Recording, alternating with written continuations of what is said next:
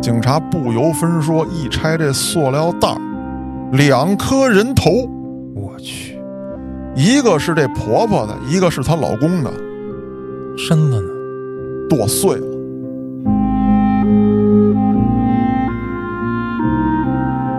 当时这大哥呀，心里就有不好的预感，莫不是埋了，啊？一挖，哎呦，里面有肉块儿。我把他的心、肝拿水全煮了，切成片儿，泼上辣子，凉拌。我把人都叫过来一起吃，他的肠子没人吃，太臭了，我就剁碎了喂猪，身上的肉我也嘎下来，都炖了。没想到又老又柴，手脚我就剁下来也喂猪，我让猪都给你啃碎了，我看你以后怎么打我，你下辈子投胎也打不了我。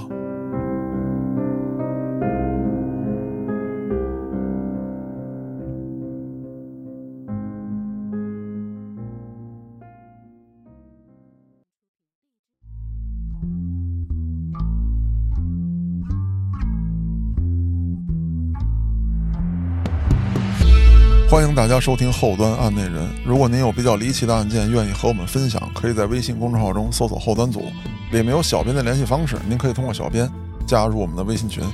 欢迎您到群内与我们聊天互动。我是主播嘉哥。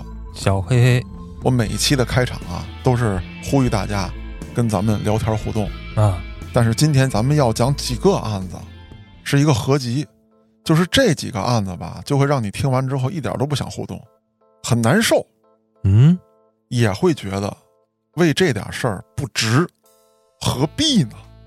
那您说说吧。嗯，各位听众朋友们，请把这期节目艾特给你的大冤种朋友一起来听，为啥呢？教育大家一下啊，啊，给大家提个醒。咱们都知道，对于中国传统家庭来说啊，一直有一个难以调解的矛盾，就是婆媳关系。哦，打打闹闹的呢，是家庭一个比较正常的状态。是，这个婆婆给媳妇儿扎两针儿，啊，媳妇儿跟这个老公这儿给婆婆告两状，老公左右活活稀泥。大部分家庭呢都是这样。对，在咱们父母那一代人当中啊，就这样的关系呢可能会比较紧张一些，或者说矛盾更突出一些，因为生活在一起。嗯，咱们这一代人呢会少一点儿，因为不怎么生活在一起，父母呢也更加开明一些，就是你们孩子高兴就完了，偶尔有点小矛盾也都很正常，毕竟是两家人才走到一家儿，你就算过了十年，过了二十年，对吧？那也不如说从小一起长起来的，看自己亲儿子、亲闺女的那种感觉。还有一点就是咱们都是独生子女，对，就是咱们在上一辈儿兄弟姐妹很多，是吧？婆婆对这家儿怎么怎么样了，哎对那家儿怎么怎么样了，对她，有一个比较。对，说五个手指伸出来不一边长嘛。嗯，啊，那今天咱们要讲的呀，基本上啊都是近十年的案子，哦，哎，发生的也是婆媳关系之间的，而且是命案，就是日常的拌嘴啊，或者一些什么问题啊引起的杀人，就是也没有什么深仇大恨。没有深仇大恨，不是说什么杀父之仇、夺妻之恨，嗯，说白了，真有深仇大恨的，这俩人怎么能结婚呢？是，是吧？那咱说这第一个案子，是发生在二零一三年啊，江苏省的一起案件。说是二零一三年的五月，碧海园小区的一个房间里面啊，铃声大作，但是接电话的呢是一个小女孩儿。有人问这小女孩儿说：“你奶奶呢？爸爸呢？妈妈呢？”妈妈说：“爸爸跟奶奶出去了，妈妈这会儿也不在家，说一会儿回来。”走了多长时间了？不知道。这小女孩就问：“你是谁呀？”啊，我是姑姑。听到这儿，我解释一下，并不是有诈骗电话要骗小孩，是这个所谓的姑姑已经连着打了好几次电话，家里一直没人接，怎么能让孩子一人在家呢？而且这孩子刚三岁多，啊，按理来说是大人不能离钱儿的，那怎么能给孩子一人搁家里呢？多危险呢！别出什么事儿啊！他挂了电话，赶紧给自己同住在碧海园的一位好朋友打电话，啊，说你到我哥哥嫂子家去看一眼。哎，刚才我打电话了，是一什么什么什么情况？他这好朋友呢，呃，还是他哥哥跟嫂子的媒人哦，啊，所以说比较熟。那去一趟也没有问题，不算陌生人，只要家里有人一敲门啊，准能给开。赶紧看看去吧！砰砰砰一砸门，哎，屋里有人。这孩子他妈妈回来了，就问啊，说刚才我接着你妹妹一电话，是如此这般，这般如此。说这个大哥跟阿姨呢，就指着她老公，嗯，跟这孩子他奶奶，啊，说出去了，玩去旅游去了，呃，走两天了。然后这朋友啊就觉得不对劲，这朋友姓邱啊，也是个女性。这邱女士呢，就拿出手机来，给这家这男主人拨了电话，都认识。哎，啊，一拨电话，发现这手机在电视柜那儿响起来了。哎呦，哎，出去玩，出去旅游，怎么没拿手机呀？这孩子他妈妈就说了啊，那天走的特急，带着他妈就出去了，就说带着老太太，啊，没拿手机，这不行啊。出去玩咱说了，这案子发生在一三年，一三年那会儿，谁出门不带手机呀？是啊，那是必备产品了。再说了，你嘴里说的是出去旅游，那不是说我下楼倒个垃圾呀，对吧？或者跟朋友吃个饭，我忘带了，手机必带，就觉得不对劲。说走了两三天了，这人联系不上，这哪行啊？咱报警去吧。就这么着啊，这家这女主人在邱女士的带领之下。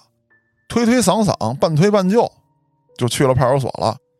一报警，派出所就说了：“那咱先查查吧。”嗯，小区监控啊，一查小区监控不要紧，发现只有丈夫和婆婆回家的视频，哦，没有出去的。这是怎么回事啊？出去玩啊？监控没拍着。从天台走的啊，手机也不拿，这是作画了吗？飞升了？嗯，遇见了啊，那甭说了，查查你家吧。这警察一开冰箱，啊，发现冰箱里面有两个大塑料袋，里三层外三层的裹着。警察就问：“这是什么？”刚买的两只鸡冻着呢。警察不由分说，一拆这塑料袋，两颗人头。我去！一个是这婆婆的，一个是她老公的，身子呢，剁碎了。孩子说了一句：“妈妈倒垃圾去了。”啊，就都给撇了。那这属于碎尸案。碎尸案，那为什么会如此残忍？嗯，给这老公跟婆婆都给碎了。再有一个，你说这婆婆岁数大了啊，你搞偷袭。你给她杀了，然后碎尸，老公呢？你也干不过呀。对呀，那到底是怎么回事儿？警察进行了审理，这个案子呀，可以说是不能叫扑朔迷离吧，但是有很多的疑点，警察也进行了梳理，有很多不合理的地方。哎，经过一次又一次的梳理，一次又一次的审问，最终才把这个线捋明白。而且事发之后啊，在网上也引起了极大的风波。那咱们一点一点的说。根据犯罪嫌疑人啊，现在当然定性就已经是罪犯了啊。嗯。这个媳妇儿的供述，她说是这样的：老公呢，每礼拜回来一趟，常住单位，工作比较忙，收入也不错。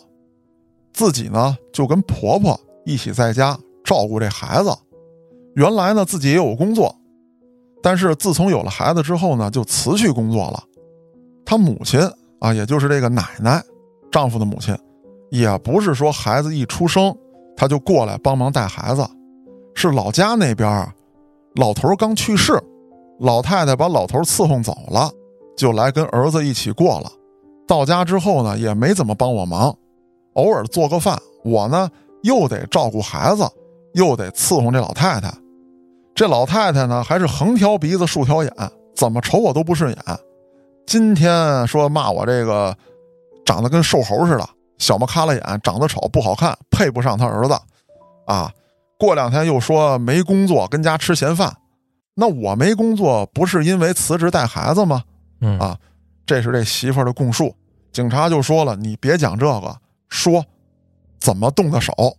他说五月份有这么一天，我一边带着孩子做饭，啊，我这老公呢就躺在这个沙发上看手机看电视，我这婆婆呢就跟客厅骂我，越骂越难听，我呢回了两句嘴，谁知道呢我老公不向着我，也跟着婆婆一块骂我，我就气不过，家里正做饭呢，啊，我就把火关了，拎着一平底锅，我就出来了，把孩子锁在厨房里面，然后我就拿着平底锅来到客厅。我当时也不知道自己怎么想的，就越看他越生气，啊，我的青春，我的工作，我为这个家做的一切一切，当时就全涌到我头上了，我就抡圆了一平底锅就砸到我老公脑袋上，砸了一下之后不解恨，我又砸了一下，这时候我婆婆。啊，从厕所出来了。刚才骂我的时候在客厅，后来就上厕所了。从厕所出来，看到这一幕就冲了过来。我当时也没想别的，一平底锅又抡上去，就把婆婆打倒了。我老公挨了几平底锅之后也失去了反应。当时屋里全是血，我拿着平底锅就傻在原地，不知道怎么办。想过叫急救车，想过报警，但是我一摸这两个人的鼻息呀。都没气了，我就想，一不做二不休，我在这个家受了这么多的委屈，啊，我要全都发泄出来。那警察就问了，你是怎么把这两个人碎尸的？孩子还在家呢。对呀，我当时捂着孩子的眼睛，把孩子从厨房抱到了里屋，把门锁上，给他放音乐，跟他说别出来，还给他准备了好多零食。小孩一有零食呢，也就不哭不闹了，跟屋里玩吧，吃吧。老公比较沉，沙发上呢有一个罩沙发的这么一个沙发罩，嗯，我就用沙发罩拖着他，把他拖到了厕所，在厕所给他放血，又把案板拿到厕所给他剁碎了。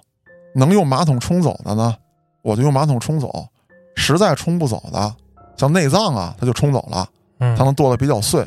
肉不好剁，我就给煮了，把骨头也剔掉，分装了好多垃圾袋弄完老公之后呢，我又弄婆婆，啊，全都剁碎了。我先把肉剔掉，能煮的呢就都煮喽，扔到小区附近。骨头呢我砸碎了，扔得远一点但是人头我实在处理不了了。在办这些事儿的时候呢，我也不是一下处理干净的。这个事儿办了大概有两天。期间呢，家里电话一直在响，我没有时间接。直到那天，我在扔最后一袋尸块的时候，我闺女接了电话。那之后的事儿你们就知道了啊！我跟着邱女士一起报警，后来你们就都查出来了，发现了人头。警方一直怀疑这件事儿很可能有帮凶。嗯，因为处理两具尸体，一个瘦弱的女性在两天之内很难完成。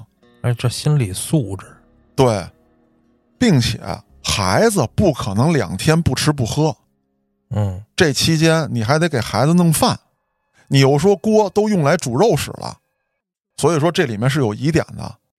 但是呢，犯罪分子的解释说家里有很多的这个小孩的吃的，喝点水，吃点这些东西也没有问题。犯罪分子一直把这件事的原因归结到自己常年受到家庭暴力。嗯，说婆婆骂她，她要还嘴，老公就打她。那这个案子在一三年被报到网上之后啊，这就是我要说的，在网络上掀起了轩然大波。那肯定有好多人站他是吧？对，有很多人为他站台。嗯，就说啊，如果说我经历这种家庭暴力，我也这么干，我得报仇。那这个时候呢，被害者的家属又都纷纷站了出来，与这些人在网上啊进行了对攻。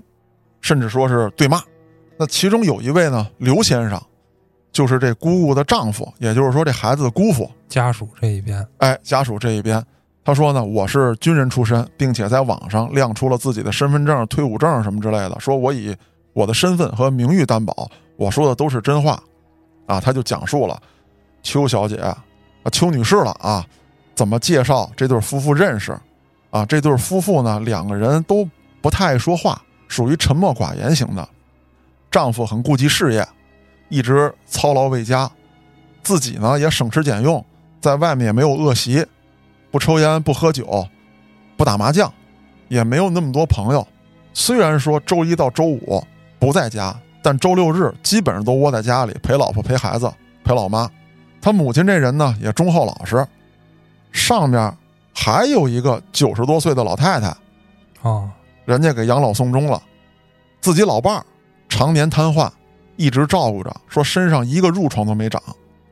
这次来，也是来帮着儿媳妇带孩子的，因为孩子刚出生的时候，人家那边老头还需要照顾，没过世呢，老太太过不来，就觉得心里亏欠。这回老头安安生生送走了，准备回来给媳妇帮忙。说两口子之间，包括婆媳之间，拌个嘴，磕磕绊绊的很正常，没听说过啊。说这个打人啊，或者什么之类的情况，这个刘先生就说这里面一定还有隐情，甚至说有没有可能是这个犯罪分子在外面有了外遇，觉得老公跟婆婆碍事儿了，或者说这个事儿被发现了，因此引起了重大的矛盾冲突。但这种猜测并没有得到警方的认可。这起案件呢，如今已经过去十年了，一三年到二三年，还在网上热议。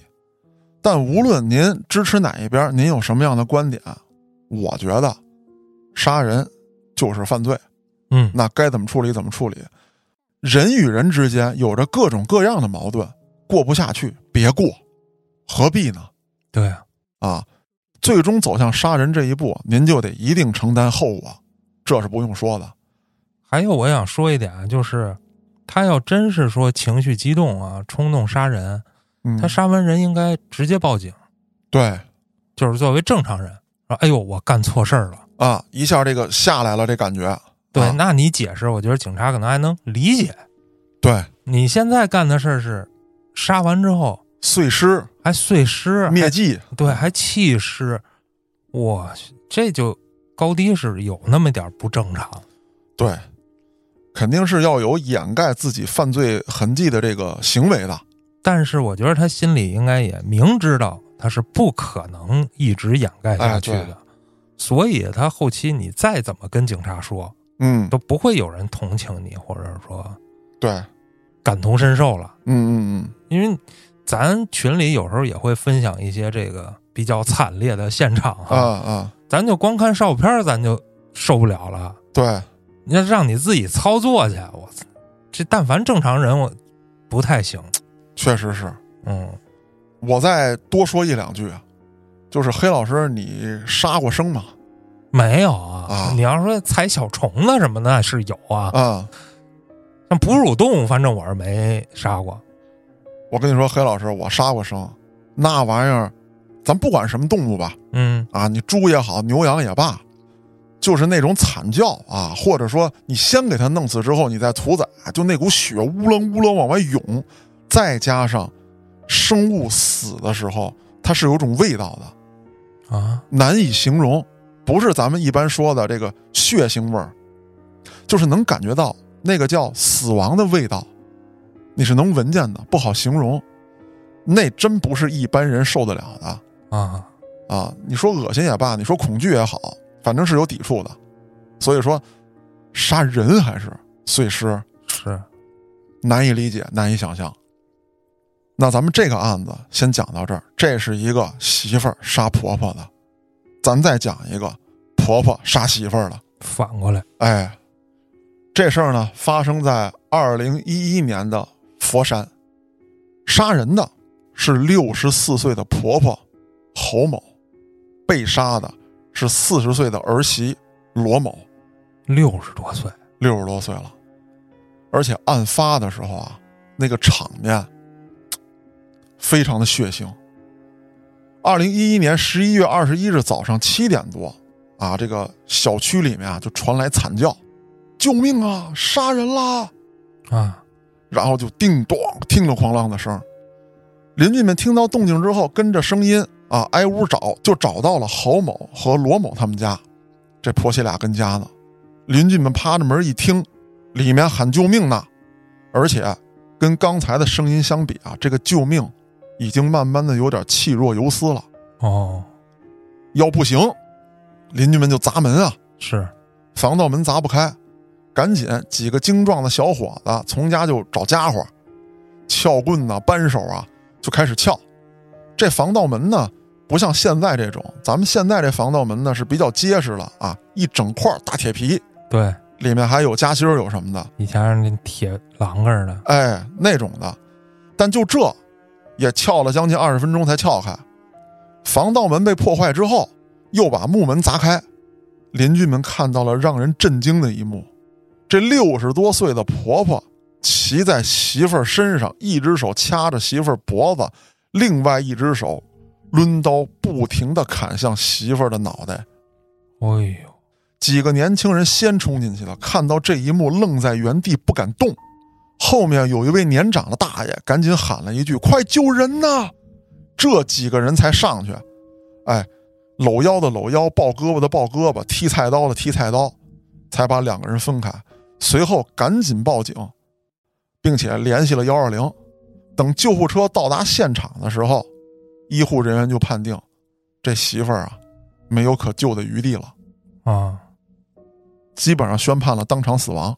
都剁那么长时间了，对啊，死因是失血过多。到医院之后啊，确认了就是送来之前就死了。那失血过多的死因证明了什么？没有一刀是致命的。这媳妇儿一共被砍了四十多刀，每一刀她都是有感觉的，啊，疼啊，很痛苦。这家生活条件啊还不错，老公呢上班挣钱挺多，儿子呢也上学了。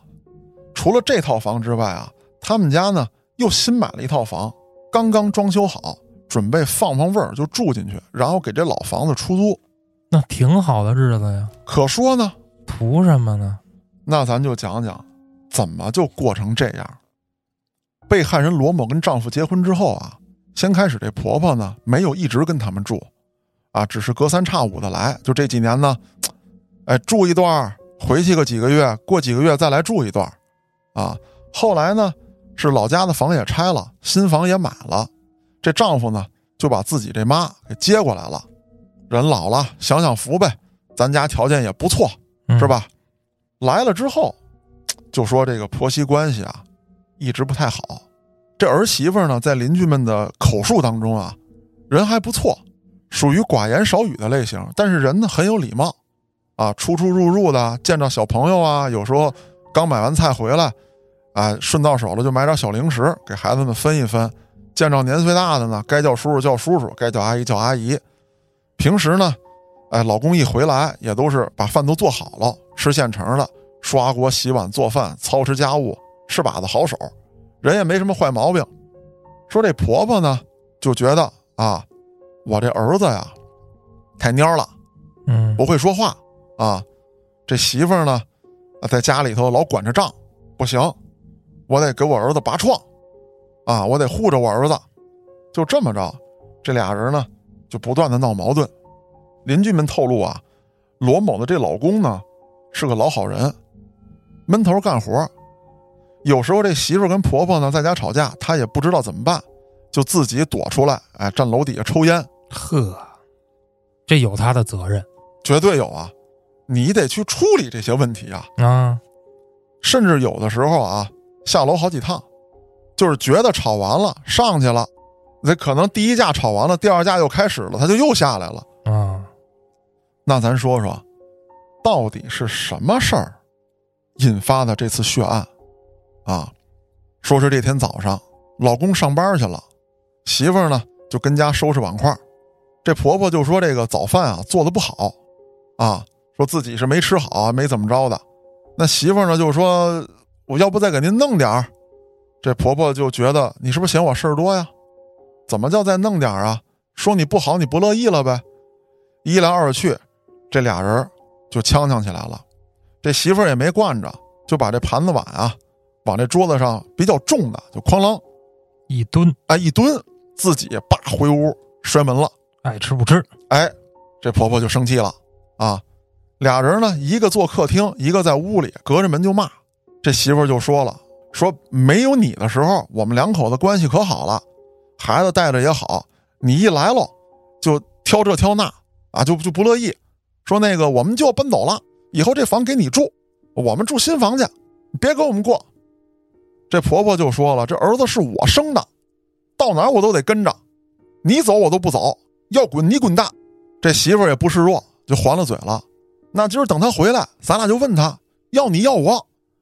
说完这话，自己屋这门一脚就被踹开了。老太太从厨房拎着把菜刀就进来了。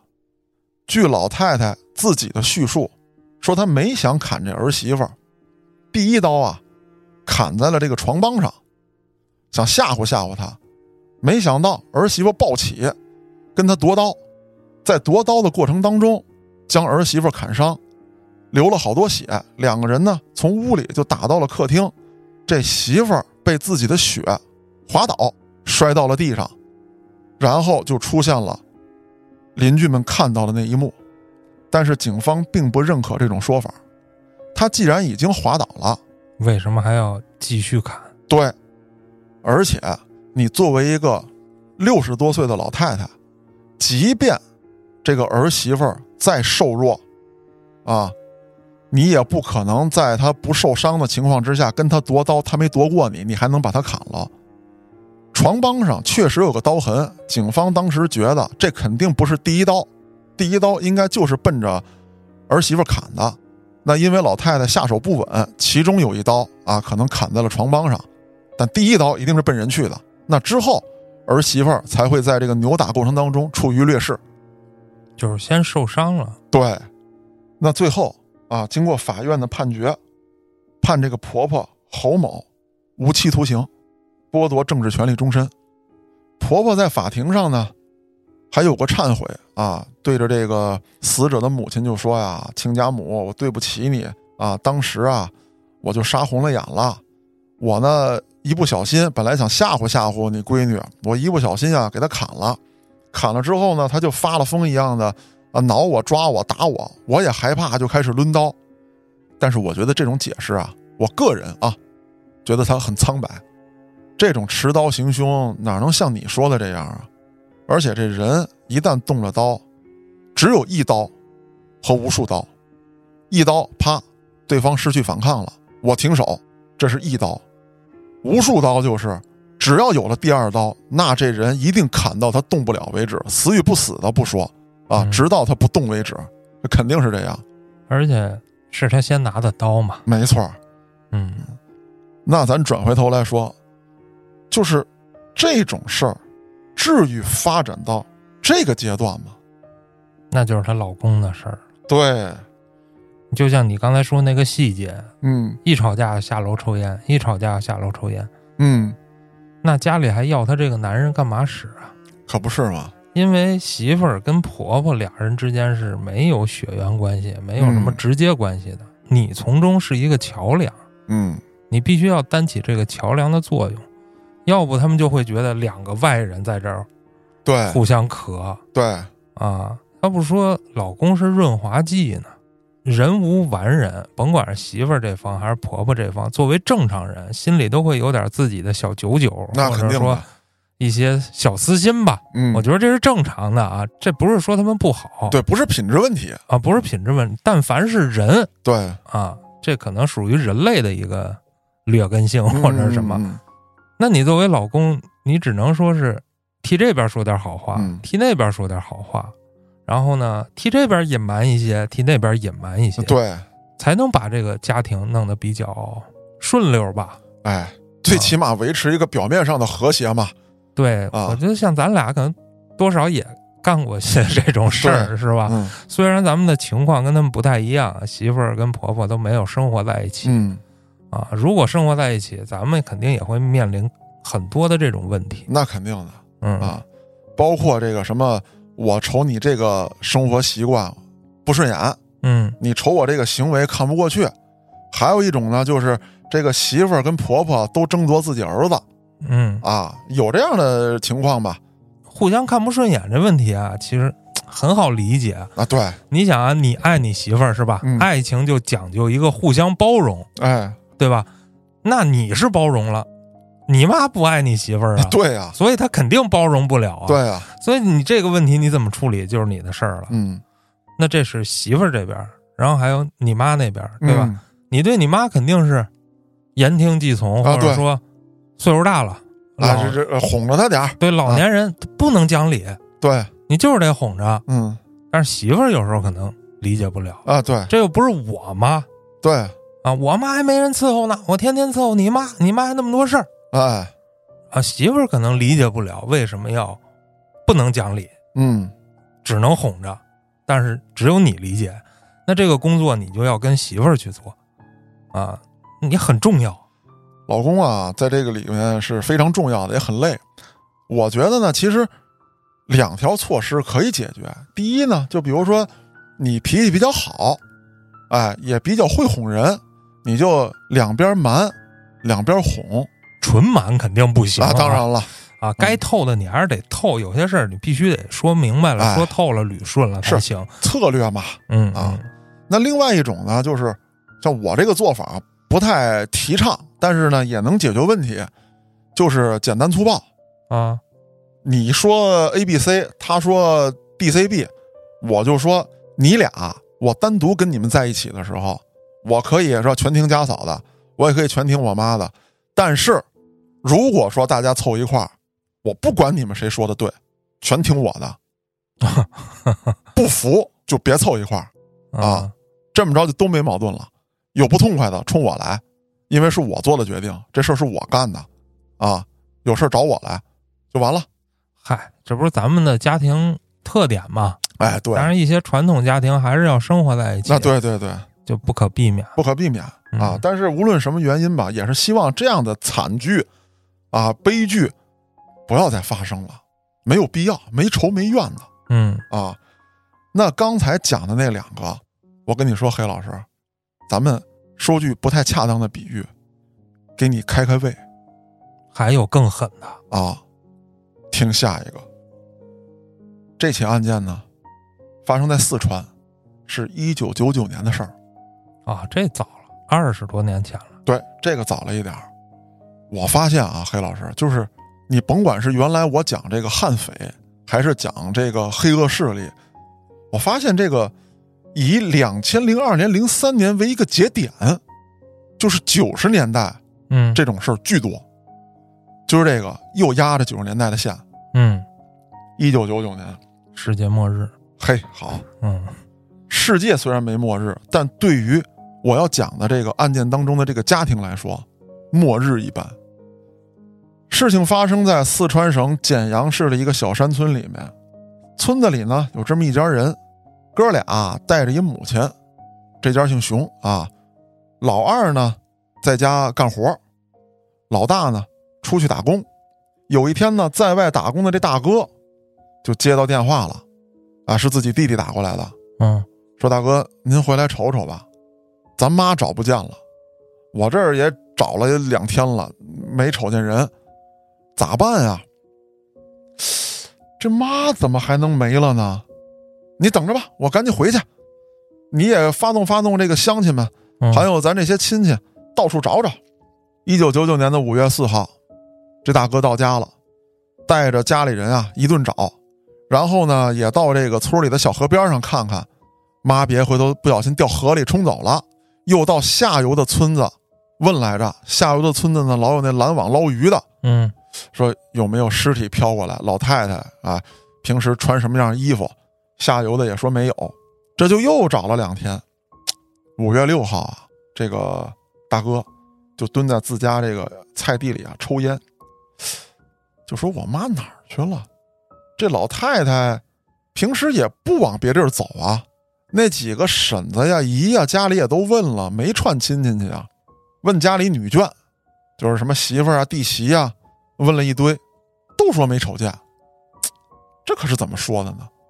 报警吧，啊，老二报警去了，大哥在地头就琢磨，一看，哎，这菜地怎么像翻过了啊？新种的菜这月份还没到刨菜的时候呢。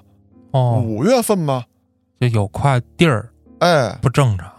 对，不对，不正常。按理来说啊，这个农村人对地的利用是非常充分的啊，只要能种的咱都种上。这地呢本来就是种菜的，它不应该新刨。开春的时候翻完地撒完种，你该浇水浇水，该施肥施肥，怎么还能再翻一块呢？嗯，不对劲。当时这大哥呀，心里就有不好的预感，莫不是埋了啊？一挖，哎呦，里面有肉块还是肉块对，这应该不是牲畜的肉，为什么？农村生活拮据。那牲畜肉得吃啊！对呀，而且这一看就是切好的，切好了就得下锅，就要吃啊！啊，说不好听的，那会儿那肉，你要说真有变质了，我把变质那一块嘎下去，剩下那一截我也得吃了。那怎么能有这么多肉块呢？正好老二去报警去了，就等着警察来。警察把这片地一翻开，发现肉块数量还不少。啊，这警察倒是省事儿了。嗯，来了就有线索了。对。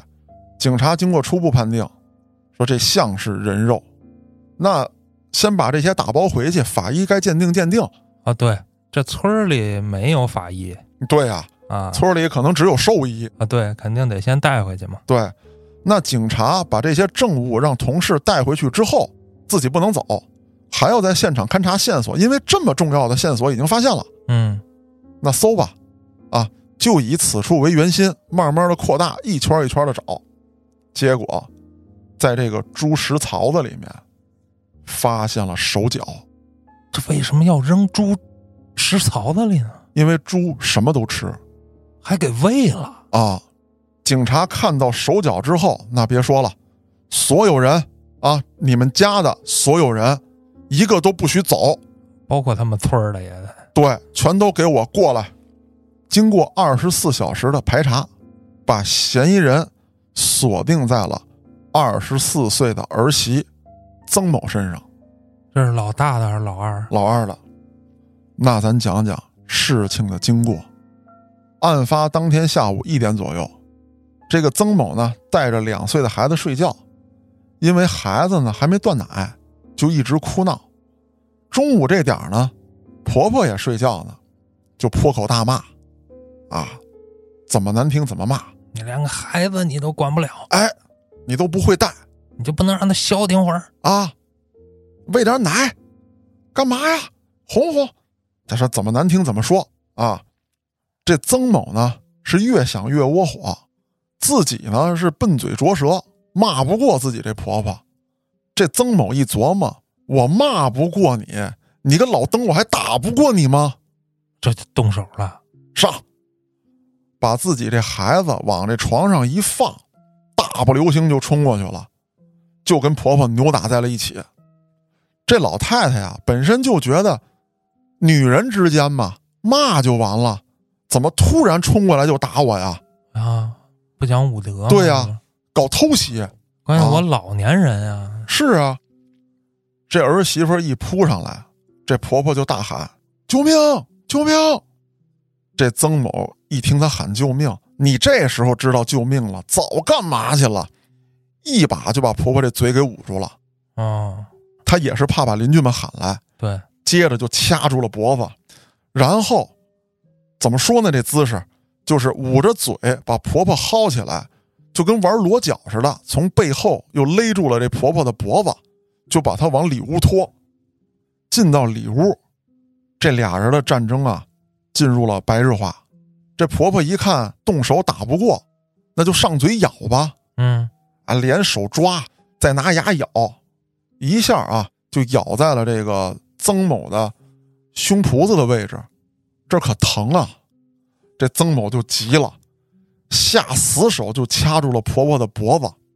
没一会儿，这婆婆就失去反抗了，但这时候，这婆婆还没死。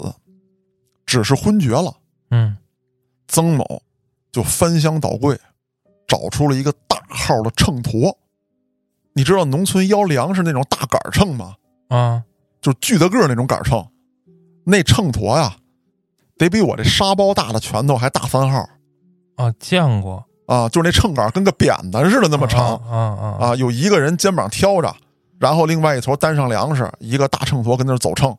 那玩意儿重量也就跟你练力量时候那片儿似的，哎，嗯，杠铃上那片儿差不多啊。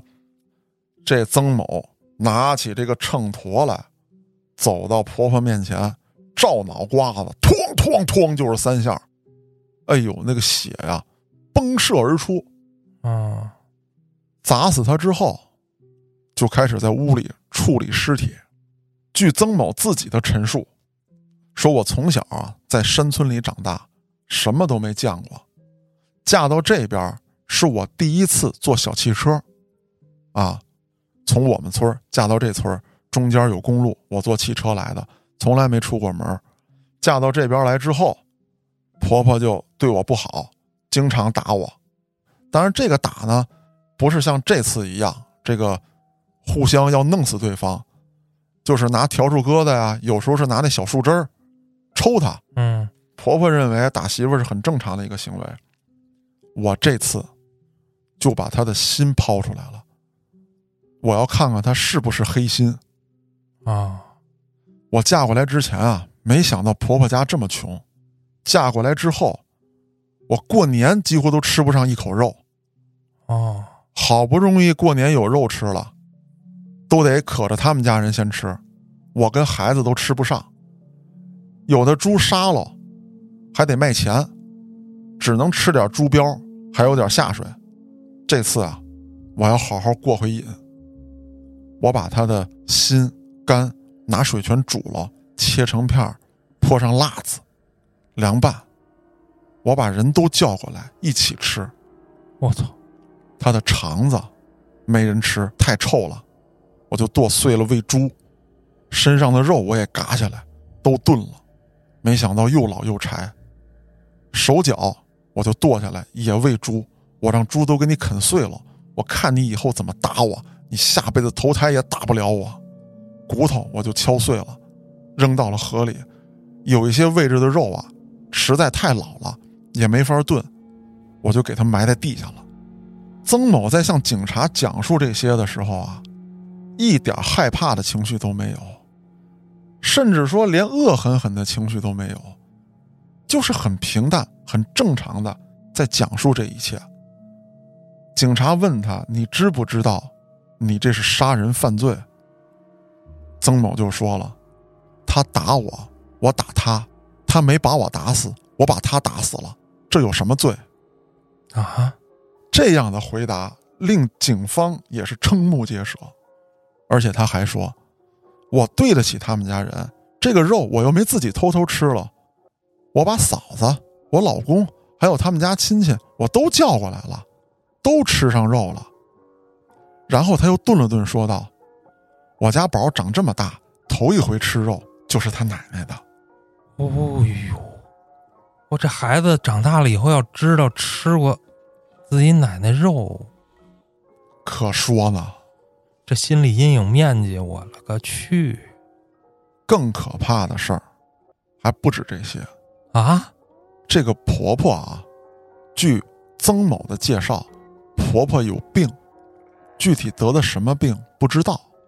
她说：“反正留着也是费钱，不如给她吃了。”可是那些吃完肉的亲戚都相继出现了出虚汗、呕吐、浑身乏力，而且身上啊。据说还会散发着狐臭的味道，但婆婆到底得了什么病，没人知道。只是中医一直在给开药方去抓药，也没去医院做过检查。假设她婆婆有一些带传染性的疾病，那吃肉的这些人不敢想象，那孩子也传染了呀？那肯定的。再有一个，黑老师，你应该在网上听说过这个软病毒吧？